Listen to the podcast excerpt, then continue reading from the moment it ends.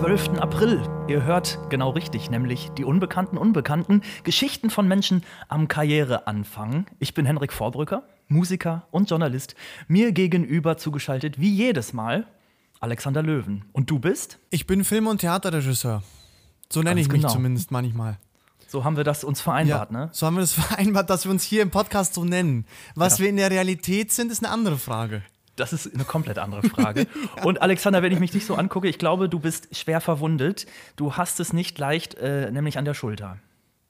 Ja, Henrik, ich stehe mittlerweile. Ich sitze gar nicht mehr. Ich stehe mittlerweile, weil es, äh, ich, ich muss was ändern. Es geht so nicht mehr weiter. Ich sitze zu viel. Ich ja. mache schon wieder keinen Sport. Es ist schrecklich. Ich habe seit Wochen Nackenschmerzen. Bin schon mittlerweile in der Physio. Es ist, ich, ich weiß nicht, was ich noch machen soll. Vielleicht sollte ich mal Sport machen. Vielleicht ja, das so. Auch mal Sport, ne? Man muss ja. doch den Rentnern folgen, die einem dann immer sagen, geh mal mehr spazieren. Wobei ja, Spaziergehen, Spazierengehen wahrscheinlich nicht reicht. Ich fühle mich mittlerweile wirklich wie ein Opa. Es, es, kann, es kann nicht so weitergehen. Es ist unglaublich. Machst du Sport? Hast du irgendwas Inspirierendes, was du mir sagen kannst? Ja, ich kann dir auf jeden Fall äh, nichts sagen. weil ich auch nichts mache. Ich mache gar nichts. Was ist los mit uns? Äh, äh, also irgendwie, weißt du?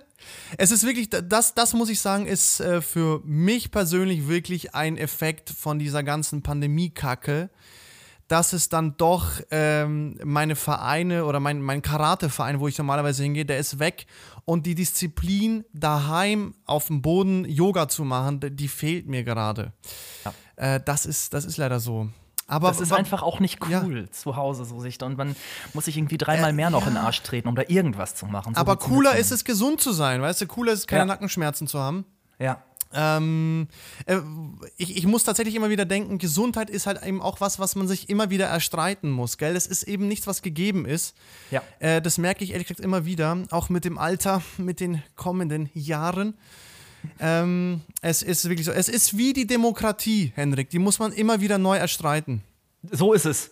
Ist dieser Satz nicht sogar der einst von dir gewesen, Alexander? Hast du den nicht äh, mal kreiert, dass äh, die Demokratie wirklich auch immer wieder erarbeitet werden muss, so wie die Gesundheit? nee, man nimmt das immer als, man nimmt das als gegeben hin und denkt, ich werde ja eh ja. wieder gesund, wird man aber nicht. Irgendwann ist man dann einfach ja, kaputt. Ja, man muss, man muss immer wieder drum kämpfen. Aber ich glaube, unser heutiger Gast, Henrik, ja. der kann uns viel zum Thema Demokratie und das Fehlen von Demokratie erzählen. Das glaube ich auch. Und ja. ich habe mit ihm tatsächlich einmal schon ein bisschen Basketball gespielt. Er ist ein guter Basketballer. er ist wirklich gut. Also ich kann nicht ansatzweise mit ihm mithalten. Heute ist er aber nicht in Form eines Sportlers bei uns, sondern als jemand, der in einer KZ-Gedenkstätte arbeitet, nämlich Lennart Onken. Und um seinen Weg so ein bisschen nachzuzeichnen, er war von 2012 bis 2013 in einem FSJ für Politik in der Gedenkstätte Bergen-Belsen. Da ist er auch immer noch freiberuflich als Guide tätig, hat dann Kulturwissenschaften im BA studiert, 2017 bis 2019 dann ein Masterstudium in jüdische Studien absolviert. Seit 2019 ist er wissenschaftlicher Volontär in der KZ-Gedenkstätte Neuen Gamme. Und das fanden wir so spannend, dass wir ihn eingeladen haben, um mal ein bisschen zu erfahren, wie kommt man da hin, was arbeitet man da heute. Ganz herzliches Willkommen, Lennart Onken. Hallo. Moin. Grüß dich. Super, super schön, dass es geklappt hat. Und bevor wir richtig, richtig reingehen, wollen wir vielleicht erstmal dich einfach fragen, was macht man gerade in einer KZ-Gedenkstätte, wenn Pandemie ist? Wie sieht's aus bei euch? Naja, also tatsächlich hat sich erstmal an den Tätigkeiten gar nicht so viel verändert. Es ist der Regelbetrieb tatsächlich weggebrochen. Also normalerweise besteht äh, der Alltag in einer KZ-Gedenkstätte aus ganz vielen Schulklassen, die vorbeikommen und sich da von Guides übers Gelände begleiten lassen und dann tatsächlich mit diesen Guides ins Gespräch darüber kommen, was sich an diesem historischen Ort zugetragen hat. Das fällt natürlich weg, aber tatsächlich übernimmt den Regelbetrieb im äh, Gedenkstättenbereich tatsächlich nicht unbedingt die feste Belegschaft der Gedenkstätte, sondern meistens freiberuflich tätige Guides, die für die entsprechend jetzt deutlich mehr sich nochmal verändert haben wird als tatsächlich für die eigentliche Belegschaft dort. Und genau, ich arbeite äh, in der Gedenkstätte vor allen Dingen im Bereich der Ausstellungen und äh, konzipiere derzeit mit einer Kollegin eine Wanderausstellung zum Thema rechte Gewalt in Hamburg. Genau. Und entsprechend hat sich äh, hieran gar nicht so unendlich viel verändert, würde ich sagen. Was sich allerdings tatsächlich in großem Rahmen geändert hat, mhm. ist der, die jährlich stattfindende Gedenkfeier ähm, anlässlich des ähm, Kriegsendes und der Befreiung der Konzentrationslager, die am 3. Mai auf dem Gelände des ehemaligen Konzentrationslagers Neuengamme, also dem heutigen Gedenkstättengelände, stattfinden sollen. Die mussten letztes Jahr, äh, da war großer 75. Jahrestag, ähm, letztes Jahr mussten wir die schon ausfallen lassen, ähm, beziehungsweise in einem stillen Gedenken ähm, nur begehen, ähm, also ohne internationale Gäste. Und wir hatten sehr gehofft, dass wir dieses Mal wieder die Überlebenden und Angehörigen, die ja mittlerweile in fast alle Welt verstreut sind, äh, würden einladen können. Aber tatsächlich ähm, ja, hat sich dieser Wunsch auch dieses Jahr schon wieder zerschlagen. Also wir können leider all diese wichtigen Gäste auch dieses Jahr nicht empfangen. Und da geht ja was verloren. Also wenn man das nicht in Persona kann, sowas online zu machen, ist bestimmt eine Möglichkeit, aber es ist doch eigentlich auch wichtig, um sich erinnern zu können, dass man das in Persona macht, ne? dass da Leute vor einem sitzen, dass man Begegnungen hat und das fällt jetzt alles weg. Ich denke, dass das vor allen Dingen für, für uns eher wichtig wäre, ähm, aber was vor allen Dingen, also was, was ich erschreckend finde, ist, dass ja diejenigen, die gerne kommen würden, also gerade die Überlebenden, meistens nicht mehr so sind, dass sie noch auf Jahre hinweg solche Gedenkfeiern werden begleiten können. Und äh, für diese Leute, die brauchen, glaube ich, nicht diesen Moment, in dem sie dann wieder sozusagen sich erinnern können, weil, glaube ich, dieses Schicksal sie nie losgelassen hat tatsächlich ähm, und sie bis an ihr Lebensende eigentlich auf Schritt und Tritt auch begleiten wird. Aber für die fällt natürlich trotzdem ja, etwas weg, wenn sie nicht mehr, wenn sie nicht mehr dahin fahren können, nicht sehen können, ähm, genau, wie es heute da abläuft. So ist es. Genau. Magst du deinen Arbeitsplatz so ein bisschen für uns beschreiben? Ähm, wo liegt genau äh, Neuengamme und was ist quasi die Besonderheit an diesem ehemaligen KZ? Also Neuengamme liegt ähm, im Südosten von Hamburg, ist ziemlich weit, würde ich sagen, draußen, also relativ am Rand tatsächlich. Und ja, wie soll man, wie soll ich das anfangen? Also Neuengamme ist ein, oder die KZ-Gedenkstätte Neuengamme befindet sich auf dem Gelände des ehemaligen Konzentrationslagers Neuengamme. Und sie erinnert an die 100.000 Menschen, die aus ganz Europa verschleppt worden sind und im Neuengammer Hauptlager oder einem seiner über 85 Außenlager inhaftiert gewesen sind und von denen eben über die Hälfte nicht überlebt hat. Und in diesem Sinne ist ähm, genau die Gedenkstätte Neuengamme erstmal eine ähnliche Gedenkstätte wie andere KZ-Gedenkstätten, beispielsweise KZ-Gedenkstätte Dachau oder Mauthausen, Sachsenhausen, Buchenwald oder ähnliche. Also an vielen dieser ehemaligen Konzentrationslager haben sich dann ja auf ähm, solche Gedenkstätten mittlerweile gegründet. Genau. Und Neuengamme ist eben eine der größeren in Deutschland. Vielleicht eine ganz grundlegende, naive Frage. Die Gedenkstätten, die KZ-Gedenkstätten, welche Rechtsform haben die eigentlich? Müssen die Gewinne erzielen? Sind es Vereine? Von wem werden die gefördert? Wie funktioniert eigentlich sozusagen das, das System, das darunter liegt? Also die großen Gedenkstätten, großen Anführungsstrichen, ähm, sind äh, eigentlich alle Teil von Stiftungen. Also in Hamburg existiert die Stiftung Hamburger Gedenkstätten und Lernorte zur Erinnerung an die Opfer der NS-Verbrechen dem eben vor allen Dingen die KZ-Gedenkstätte Neuen Gamma angehört, aber auch die weiteren äh, Außenstellen, beispielsweise in Poppenbüttel, in Fuhlsbüttel, am Bullenhuser Damm, weitere Gedenkstätten, die eben genau zu der Stiftung gehören. Und ähnlich verhält es sich auch in anderen Ländern Deutschlands. Also in Niedersachsen gibt es die Stiftung Niedersächsische Gedenkstätten und ähm, genau in den anderen Ländern eigentlich ähnlich. Und entsprechend sind wir nicht darauf angewiesen, irgendwie Gewinne zu erzeugen. Also ein Besuch bei uns kostet auch kein Geld, ist nicht kommerziell, ist tatsächlich Teil der historisch-politischen Bildungsarbeit. Äh, Gedenkstättenfahrten werden vom Bund gefördert und auch die Gedenkstätten selber werden von Bundes- und Landesmitteln in der Regel getragen, aber eben tatsächlich dann nur diese großen Gedenkstätten, Anführungsstrichen. Ne? Also da kann man jetzt nicht ein generelles Bild zeichnen, weil es ganz viele ganz kleine Gedenkstätten gibt, die eben nur als Vereinsbasis tatsächlich sich irgendwie erhalten können. Genau. Ah, ah ja, okay. Jetzt war speziell die KZ-Gedenkstätte Neuengamme vor wenigen Monaten in den Medien, weil dort ein Wachmann, Friedrich Karl Berger, ein ehemaliger KZ-Wachmann von Neuengamme, äh, in den USA aufgespürt wurde und von dort nach Deutschland abgeschoben wurde. Abgeschoben deswegen, man kann formal juristisch, glaube ich, nicht sagen, ausgeliefert, weil es gegen ihn keinen Haftbefehl in dem Sinne gab, sondern er wurde eben aus den USA abgeschoben. Unglaubliche Geschichte, dass dort Beweise in einem versunkenen Schiff in der Ostsee gefunden wurde.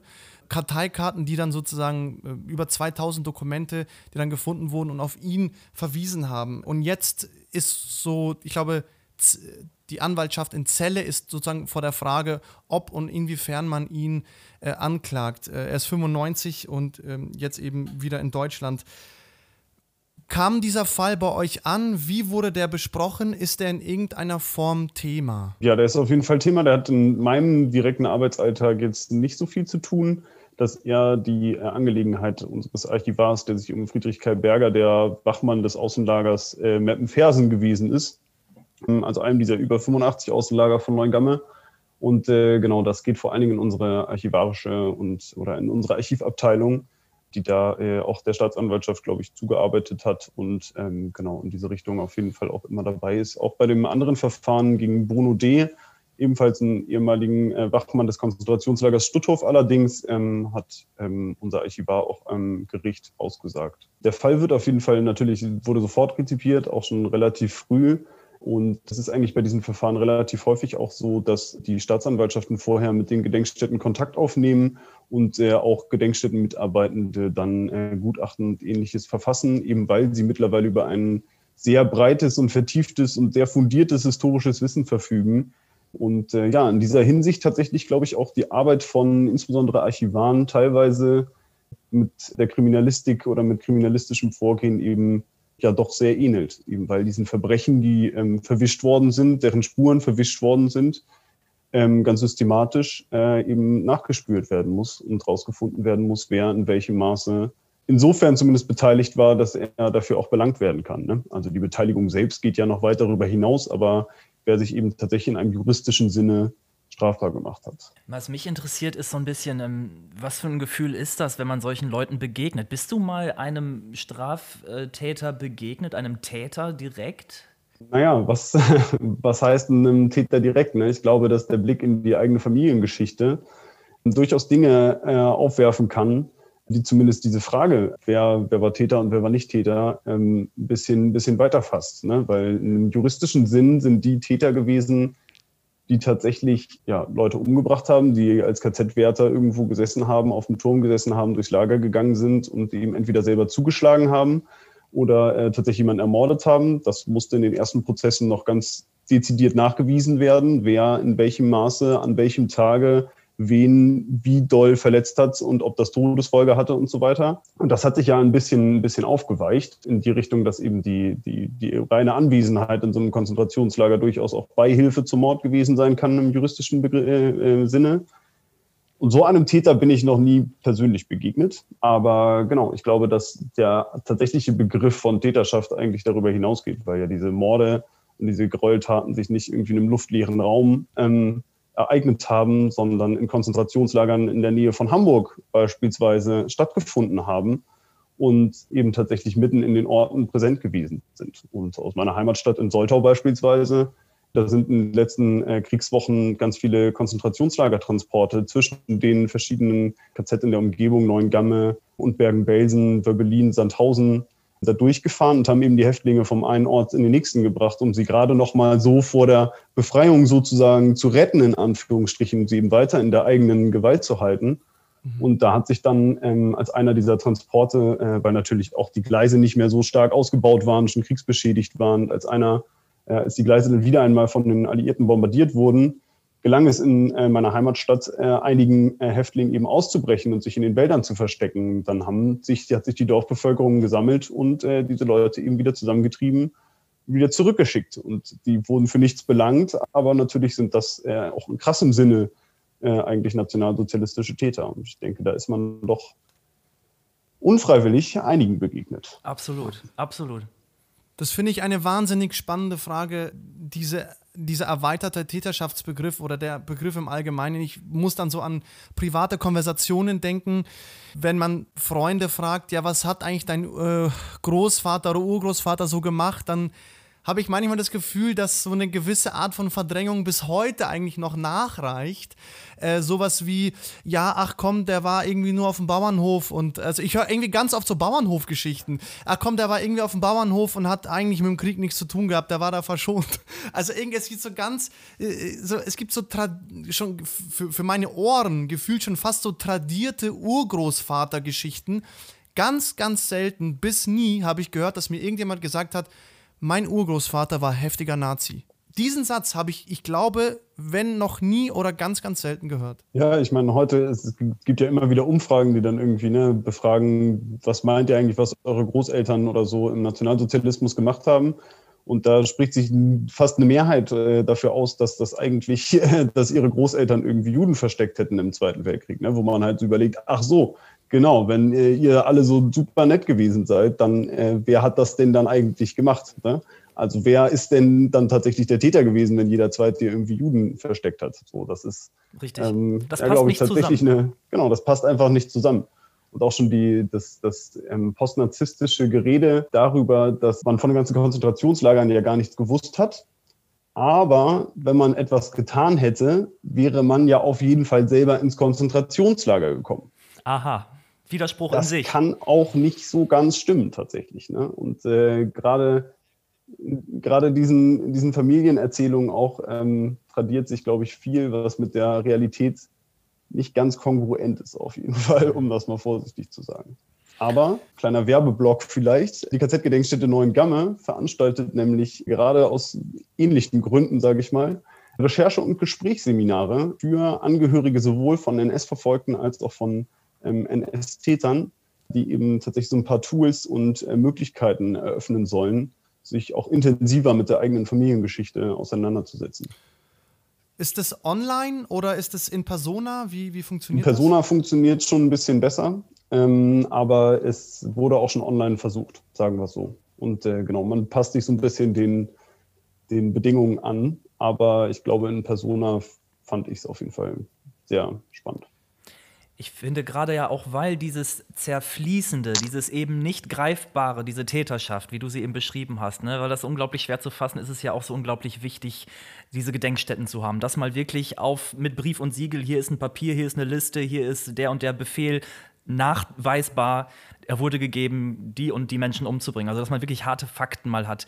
Trotzdem die Frage, wenn man in diesem Umfeld arbeitet und jeden Tag wirklich mit diesem sehr, sehr schweren Thema zu tun hat. Erstmal, wie kommt man dazu? Wie bist du quasi da gelandet bei diesem Job? Und äh, aus welchem Gefühl heraus machst du diese Arbeit? Schwierige Fragen. Also, wie bin ich dazu gekommen? Ich würde sagen, erstmal war ich, wurde ich schon irgendwie so humanistisch erzogen, habe ich eine humanistische Erziehung genossen und habe mich, ich könnte jetzt, glaube ich, nicht mehr sagen, was zuerst gekommen ist, ob ich mich zuerst mit meiner regionalen und Familiengeschichte auseinandergesetzt habe und dann mich politisiert habe oder andersrum. Ich glaube aber, ich habe mich erst mit der Geschichte auseinandergesetzt und bin dann, habe ich dann politisiert. Und genau, habe dann tatsächlich irgendwie gedacht, dass, ja, dass das, was da irgendwie passiert ist, dass sich das halt nicht wiederholen kann. So, und dass man also nicht wiederholen darf und dass ich wiederholen kann, aber eben nicht darf und dass man irgendwie versuchen muss, dagegen was zu machen. Und dann habe ich mich immer intensiver mit dieser ganzen ähm, Geschichte auseinandergesetzt, habe während meines freiwilligen sozialen Jahres da sehr, sehr viele Überlebende auch getroffen, mit denen ich ins Gespräch gekommen bin.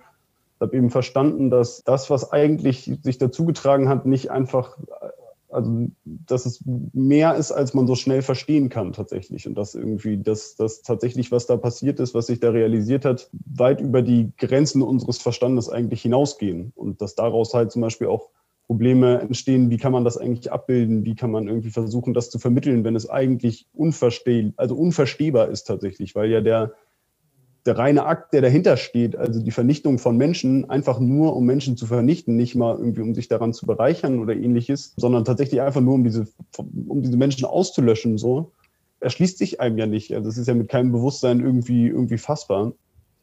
Ich damit auseinandergesetzt habe, desto mehr habe ich eben, genau, irgendwie verstanden, dass man dass man trotzdem versuchen muss, sich dem anzunähern, also irgendwie zu verstehen, was für Motive dahinter stehen, so etwas zu tun und dann eben tatsächlich aufzuklären, damit sowas nicht nochmal passiert. Ja. Und da hast du tatsächlich dann ähm, ab 2017 einen Master gemacht, ne? Jüdische Studien, worum ging es da genau? War denn der Holocaust wirklich das bestimmende Thema oder hast du ganz breit erstmal über das, das Judentum äh, äh Dinge erlernt? Nee, genau deswegen habe ich das äh, gemacht, weil es nicht mal primär um den Holocaust ging, sondern wenn wir heute in Deutschland über, ähm, über Juden reden, dann redet man meistens über Holocaust. So, redet halt über, über Juden als Opfer. Aber jüdisches Leben in Deutschland gab es weit, weit, weit, weit vor dem Holocaust und er war top in der Gesellschaft integriert und war quasi teilweise das Bürgertum, ähm, hat es geprägt. Ähm, und äh, gab es eben auch nach 1945, also nach dem Zusammenbruch des Dritten Reiches und nach dem Holocaust, gab es auch jüdisches Leben in Deutschland. Also es ist mehr als tatsächlich irgendwie nur, nur Holocaust. Und natürlich ne, jüdische, äh, jüdische Geistestradition und äh, Philosophie, Geistesgeschichte und Philosophie sind einfach extrem spannend. Und damit wollte ich mich deutlich mehr auseinandersetzen, als sie immer nur als Opfer ähm, des Holocaust wahrzunehmen. Das, das finde ich äh, wahnsinnig ähm, äh, interessant und ich muss auch bei mir ganz ehrlich zugeben, dass ich Anleihen von dieser verengten Sicht vielleicht auch in mir entdeckt habe. Und zwar weißt du, in welcher Frage, Lennart? In der Vorbereitung auf unser Gespräch habe ich Henrik gefragt, hat Lennart jüdische Wurzeln? Und weißt du, sozusagen nach dem Motto, aha, er, er beschäftigt sich so intensiv, er studiert im Master jüdische Studien und so weiter, dass ich schon, dass ich sozusagen schon dachte, aha, vielleicht sind da Herkunfts- oder Wurzelfragen, die sozusagen das mit, mit beeinflussen. Aber bei dir ist es eben genau nicht der Fall, sondern es kommt aus einer, aus einer weitaus größerem Interesse an, an ähm, dem Judentum an sich und alles, was damit zusammenhängt. Also das ist äh, super, dass du das auch nochmal bewusst machst und das kann man ja sich selber auch mit konfrontieren, mit dieser, mit dieser Sicht auf das Judentum. Ich wollte, weil du in Bergen-Belsen auch warst, ne? Ich wollte nur dich unbedingt fragen, hast du mal Anita Lasker-Walfisch getroffen? Ähm, nie persönlich. Nee. Okay, weil die, die geht ja, glaube ich, äh, regelmäßig dahin, ne? Genau, also ich war schon mal an, am gleichen Ort, als sie auch da war, aber ich war, also ich habe sie nicht, nicht persönlich getroffen in dem Sinne, dass ich irgendwie mit ihr, mit ihr gesprochen hätte oder ähnliches. Ähm, genau, aber Anita Lasker-Wallfisch, ähm, ja, war häufig da. Vielleicht äh, kurz für unsere Hörerinnen und Hörer als, äh, als äh, Info. Sie ist Überlebende, äh, mittlerweile über, ja, logischerweise über 90 Jahre alt. Und sie hat dort äh, unter anderem überlebt, weil sie Geige spielen konnte. Äh, eine ganz beeindruckende Geschichte. Ich habe sie 2015 am Talier in Hamburg in einem Zeitmatinee sprechen gehört. Äh, sie hat einige Medienauftritte, kann man sich also auf jeden Fall äh, mal anhören, wenn man das wollen würde. Genau. Also sie hat im Mädchenorchester in Auschwitz gespielt und dadurch das Konzentrationslager Auschwitz überlebt und ist dann mit einem der Räumungstransporte nach Bergen-Belsen gekommen. Genau.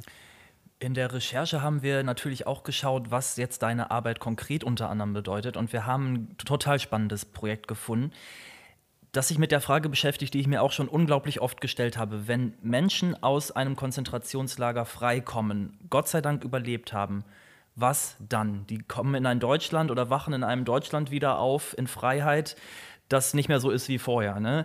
Du hast das Projekt, ich glaube, kuratiert sogar, überlebt und nun. Was für Dinge hat, konntest du da rausfinden? Was ist zum Beispiel mal passiert äh, damals mit den Menschen, die überlebt haben, befreit wurden und dann vor dem Nichts standen? Wie haben die weitergemacht? Ja, ich glaube, dann eine ganz generelle Antwort lässt sich da kaum finden. Aber ihr habt auf jeden Fall recht, dass das tatsächlich einer der, einer der ganz spannenden Fragen für mich ist, weil unser Blick heute auf Konzentrationslager endet meistens mit der Befreiung und dann, ne, als ob den Leuten ging es dann halt irgendwie gut und dann haben sie wieder ein neues Leben gelebt und dann war alles okay. Aber die Realität sah natürlich ganz anders aus. Ne? Also die meisten Konzentrationslager, als sie befreit worden äh, sind, beispielsweise als Bergen-Belsen befreit wurde, lagen über 10.000 unbestattete Leichen auf dem ganzen Lagergelände rum. Die Leute waren massiv äh, abgemagert, äh, krank, ähm, konnten sich kaum noch bewegen. Ähm, allein bis zum Sommer 45 sind dann nochmal 14.000 weitere Menschen einfach an den direkten Folgen ihrer KZ-Haft gestorben. Und natürlich war dann die Befreiung nicht einfach der Moment, in dem dann alles besser und super wurde, sondern das Leiden ging dann erstmal noch ziemlich lange weiter. Und vor allen Dingen auch die, die, die physische Not ging einfach auch noch ziemlich lange weiter. Für Hamburg haben wir herausgefunden, dass es vor allen Dingen die verfolgten Organisationen gewesen sind, die sich sofort gegründet haben. Also das Komitee ehemaliger politischer Gefangener beispielsweise, ähm, die Notgemeinschaft der durch die Nürnberger Rassegesetze Betroffenen und auch dann ähm, die jüdische Gemeinde, auch wenn die natürlich ein bisschen mehr noch ist als nur eine verfolgten Organisation. Aber genau, dass die da eigentlich das Zepter in die Hand genommen haben und versucht haben, irgendwie Hilfsmaßnahmen einzuleiten, gemeinsam mit den Briten natürlich. Die Briten haben sich vor allen Dingen um die, ähm, das ist vielleicht eine wichtige Klasse oder eine wichtige Unterteilung. Äh, die Briten haben ähm, sogenannte Displaced Persons unterschieden, also Menschen, die aus ganz Europa verschleppt worden waren, aus ihren Heimatländern vertrieben, verschleppt ähm, und aus Gründen des Krieges eben ähm, ja weggeschafft und fortgeschafft wurden und die dann fernab ihrer Heimat befreit worden sind. Also die quasi ausländische Staatsbürger waren aus deutscher Perspektive jetzt ähm, und Angehörige der alliierten ähm, Staaten. Und die galten als sogenannte Displaced Persons. Und dafür hat dann die britische Militärregierung die äh, Verantwortung übernommen in der britischen Zone, also vor allen Dingen eben die Alliierten, dann in der amerikanischen Zone waren es die Amerikaner und ähm, haben die in äh, relativ großen Lagern auch untergebracht, die häufig auch ehemalige Konzentrations- oder Zwangsarbeitslager gewesen sind, ganz einfach, weil Deutschland halt ziemlich kaputt war und wenig Wohnraum zur Verfügung stand. Und haben diesen Leuten dann ähm, von da die äh, versucht nach Hause zu schicken, also zu repatriieren, ähm, die Westeuropäer eben zurück nach Westeuropa und dann ähm, genau die aus dem östlichen Europa kommen, die Polen zurück nach Polen und eben ähm, schnellstmöglich eigentlich die Leute auch wieder, wieder nach Hause zu bringen. Haben dann aber auch realisiert, dass es nicht für alle möglich ist, ähm, viele polnische DPs wollten nicht zurück, ähm, weil sich ähm, mit, der, mit, mit Stalin doch einiges in ihrem Heimatland geändert hat. Und äh, vor allen Dingen die jüdischen DPs, die eigentlich ja allen von diesen Nationen angehörten und auch im Rahmen dieser ganzen Nationen eigentlich zurückgebracht werden sollten. Also die französischen Juden zurück nach Frankreich, die polnischen Juden zurück nach Polen, die ungarischen Juden zurück nach Ungarn. Und viele jüdische Überlebende haben aber gesagt, dass sie das nicht wollen, weil sie eben nicht ähm, auf der einen Seite oder auf der einen Seite, weil sie tatsächlich alles verloren hatten, was man verlieren konnte, also weil sie keinen Besitz mehr hatten, weil sie keine Familie mehr hatten, kein Zuhause mehr, in das sie überhaupt zurückkehren konnten. In Polen haben sich auch nach 45 noch antisemitische Pogrome ereignet, denen Dutzende Juden zum Opfer gefallen sind, was natürlich eine Rückkehr nach Polen umso sinnloser erschienen ließ tatsächlich. Genau, viele aber eben auch gesagt haben, dass sie nicht als, als Polen oder Balten verfolgt worden sind, sondern dass sie eben ganz dezidiert als Juden verfolgt worden sind und als Juden sich jetzt auch eine neue Zukunft aufbauen wollten. Und ähm, viele von denen haben sich dann eben zusammengeschlossen in zionistischen Organisationen und äh, haben dann eben für eine Ausreise nach Palästina vor allen Dingen gekämpft. Viele sind aber auch in die USA gegangen, als es dann möglich war, nach England, Australien, also in alle Welt eigentlich ähm, verstreut worden, so ein bisschen. Und das ist auf der, also das sind die, das sind die ausländischen, aus unserer Sicht, die ausländischen ähm, Überlebenden und NS-Verfolgten. Und für die deutschen NS-Verfolgten waren aber tatsächlich die, die deutschen ähm, Behörden verantwortlich. Und da waren dann eben diese verfolgten Organisationen, die sich unmittelbar nach, nach der Befreiung gegründet haben, extrem wichtig und ja, mussten eben häufig auch tatsächlich gegen die städtischen kommunalen Behörden irgendwie ankämpfen. In denen ja manchmal noch sogar alte Nazis dann saßen wahrscheinlich. Ne? Das ist ja auch ein, ein genau. wahnsinniger Prozess, den man dann nochmal durchlaufen muss eigentlich. Ne? Ja, also hier in Hamburg der Sozialsenator Oskar Martini, ähm, der war schon seit 1939 Sozialsenator ne? und hat dann auch nach 1945 verblieb er erstmal im Amt und äh, war dann sozusagen für die, für die Güterzuteilung für die ähm, NS-Verfolgten zuständig. Ja. Das ist natürlich irgendwie ein Umstand, der schon einigermaßen schockierend ist, auf jeden Fall. Absolut. Und Lennart, bei dieser großen Masse an Informationen, äh, wie sieht deine Recherchetätigkeit ganz konkret aus? Du musst da irgendwie eine Struktur, eine ganz spezifische Fragestellung finden. Wie funktioniert das? Na, also ich, ähm, die Ausstellung habe ich nicht alleine gemacht, sondern habe ich mit einer Kollegin gemacht, beziehungsweise meine Kollegin hat sie gemacht und ich habe ihr vor allen Dingen, ähm, genau, habe hab mit ihr daran gearbeitet. Also sie hatte die Projektleitung inne. Man musste sich dann natürlich gewahr werden, was will man erzählen, was kann man erzählen, was will man davon erzählen. Dann muss man eben ganz systematisch daran gehen, ähm, in Archiven zu recherchieren, zu schauen, ähm, was gibt es alles, was eignet sich in diesem Fall dann auch für eine Ausstellung und wie kann man diese ganzen Dinge dann so arrangieren, dass sie auf dem Platz, den man zur Verfügung hat und mit den ähm, Mitteln, die man eben hat, auf ganz unterschiedlichen Ebenen, das dann tatsächlich äh, darstellen kann. Ne? Da, ja, genau. Das ist eben vor allem das historische Rüstzeug, würde ich sagen, das ich im Studium gelernt habe und das dann hier zum Tragen kommt, ja. Wir haben eine berühmte Frage, dass wir uns immer versuchen, mal mit dem, ähm, mit dem Gast so einen Tag zu begleiten. Ist das bei dir möglich, dass du uns in so einen Standardtag mal mit reinziehst von dir? Oder ist jeder Tag so anders, äh, dass man das eigentlich gar nicht kann? Sonst kannst du uns ja einfach mal so ein bisschen erzählen, wenn du morgens in die Arbeit kommst, was sind so deine deine Aufgaben? Gerne auch am Beispiel des, des Projektes, das so spannend ist.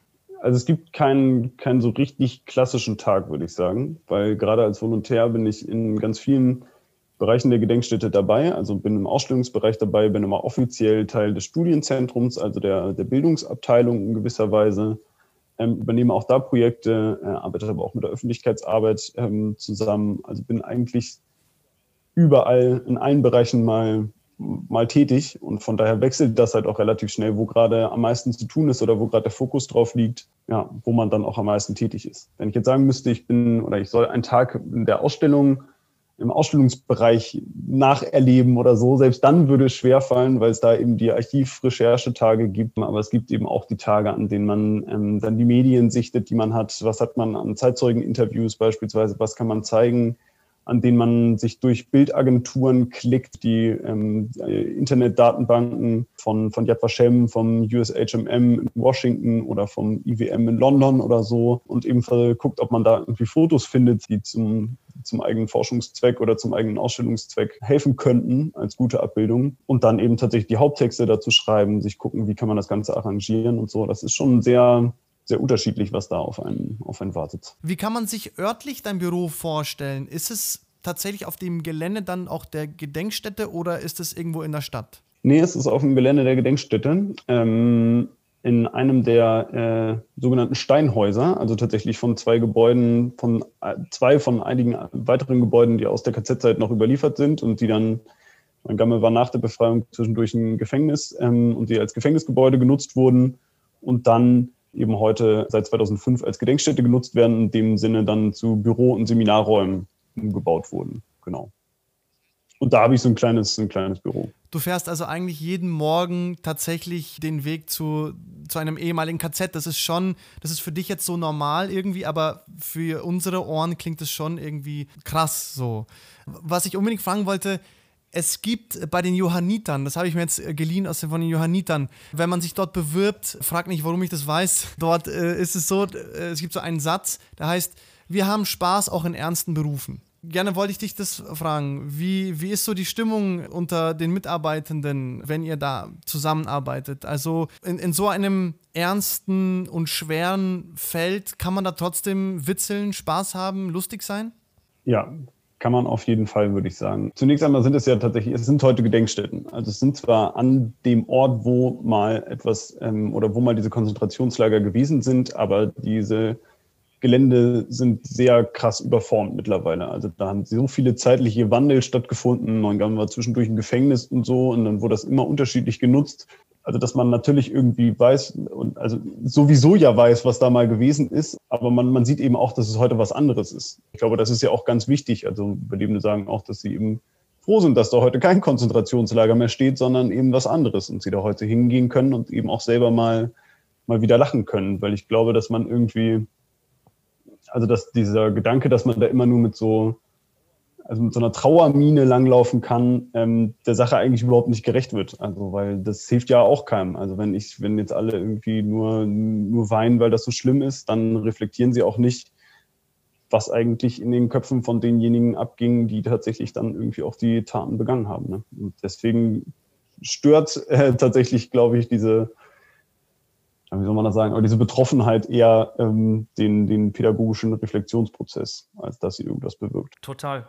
Und ich würde gerne noch äh, in die eine Richtung gehen, nämlich ins Hier und Jetzt. Ähm, und leider, leider sind wir wieder in der Opferdiktion.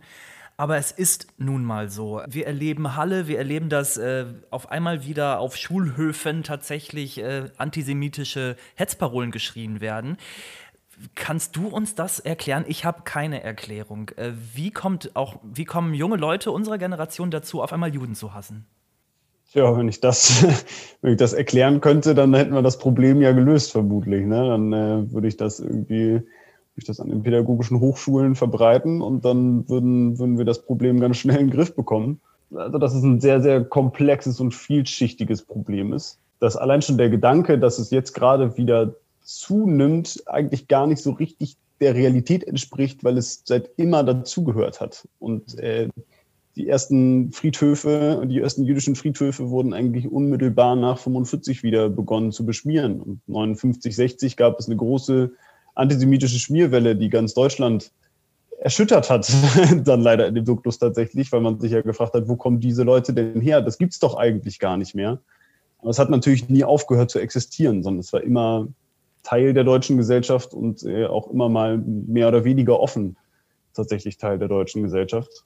Ja, also ich glaube, das sind, sind Dinge, die leider einfach zu einem mal mehr oder mal weniger sichtbaren Teil einfach dazugehören. Und was man, was man da machen kann, ist auf jeden Fall nicht zwingend nur eine Gedenkstätte zu besuchen, weil wir jetzt auch keine Läuterungsanstalt sind. Das ist ja häufig ein politischer Auftrag, der uns herangetragen wird von äh, aus der Öffentlichkeit, dass wir jetzt irgendwie das 20 Nazis zu uns kommen sollen und dann durchlaufen sie einmal das Programm und dann sind sie wieder aufrechte Demokraten. Aber das funktioniert halt so nicht. Ne? Also jeder muss, glaube ich, in einem sehr, sehr anstrengenden individuellen Aushandlungsprozess irgendwie demokratische und humanistische Werte lernen und ein historisches Bewusstsein entwickeln. Dabei können wir eine wahrscheinlich sogar wichtige Rolle spielen, aber wir können das nicht alleine deichseln. Ne? Da ist halt irgendwie, sind noch mehr Leute gefragt. Das ist es. Eine einzige kurzfristige Konfrontationstherapie reicht da sozusagen in dem Sinne nicht aus. Du sagst es selbst, es sind äh,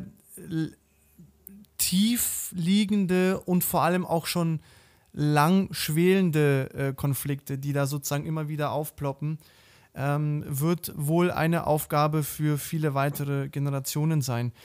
Lennart, wir müssen langsam zum Schluss kommen. Ich will dennoch nicht mit dieser Frage abschließen und dann danach noch gerne an Henrik weitergeben. Ähm, aber wir fragen doch immer, weil es auch ein Berufspodcast ist, nach äh, ungefähren Verdienstmöglichkeiten. Ähm, du musst es jetzt nicht sozusagen natürlich äh, eins zu eins darstellen, aber zum, wie, wie funktioniert das Verdienstsystem? Ist es tariflich oder wird es immer wieder neu verhandelt? Kannst du davon leben oder wie, wie ist das? Das sind ganz unterschiedliche Beschäftigungsverhältnisse. Also die Leute, die fest in Gedenkstätten äh, arbeiten, das, äh, die, die werden nach, nach Tarifvertrag meistens bezahlt. Ähm, zumindest also in diesen großen Stiftungen gibt es immer eigentlich einen Tarifvertrag, meines Wissens nach. Ähm, aber wie gesagt, den Großteil der Standardarbeit in Anführungsstrichen machen freiberuflich tätige Guides. Und ähm, ja, die werden eben auch nach Honorar dann tatsächlich bezahlt, ne? also ohne Krankenversicherung und alles Mögliche. Ja, also prekäre Beschäftigungsverhältnisse sind kein Fremdwort in der Gedenkstättenlandschaft. Auch da sozusagen ist die Vision, die dahinter steht für die Mitarbeitenden, das Entscheidende. Gell? Dann eben doch Geld allein kann also da sozusagen gar nicht der Faktor sein. Ist so ein bisschen, glaube ich, das Problem auch an, an Dingen, die irgendwie wichtig sind. Ne? Sieht man ja in, im sozialen Bereich auch in der Pflege, die machen einen wichtigen Job, die machen das nicht wegen des Geldes und werden dann halt wirklich richtig beschissen bezahlt. Ähm, ja, ist halt irgendwie schwierig. Ne? Also so schlimm ist es bei uns bei mir auf jeden Fall nicht. Ähm, aber trotzdem, ne, das ist irgendwie immer das, das Minenfeld, das man betritt, wenn einem etwas wichtig ist. total, das ist wirklich so. Es fällt, fällt total auf. Wenn wir, ähm, wenn unsere Hörerinnen und Hörer weiterführende Informationsquellen brauchen wollen würden, hättest du da vielleicht einen Tipp? Naja, also die KZ-Gedenkstätte Neuengamme ist äh, auf so gut wie allen Social-Media-Kanälen vertreten. Also man kann uns auf Twitter und auf Instagram und auf Facebook folgen und äh, natürlich auf unserer Website äh, sich schlau halten. Und da wird dann auch anlässlich des 3. Mai, also des dann 76. Jahrestags der Befreiung, eine Website geschaltet werden, die man sich definitiv mal anschauen kann. Das machen wir. Auf jeden Fall. Wunder, wunderbar. Ich bin äh, sehr zufrieden. Ich habe sehr viel gelernt. Alexander, ich glaube, wir haben äh, spannende Dinge erfahren. Ja, absolut. Und ich glaube, Lennart, wir gehen viel klüger und erfahrener aus dieser Sendung raus, als wir reingegangen sind. Lennart, ganz, ganz herzlichen Dank. Einen schönen Abend euch.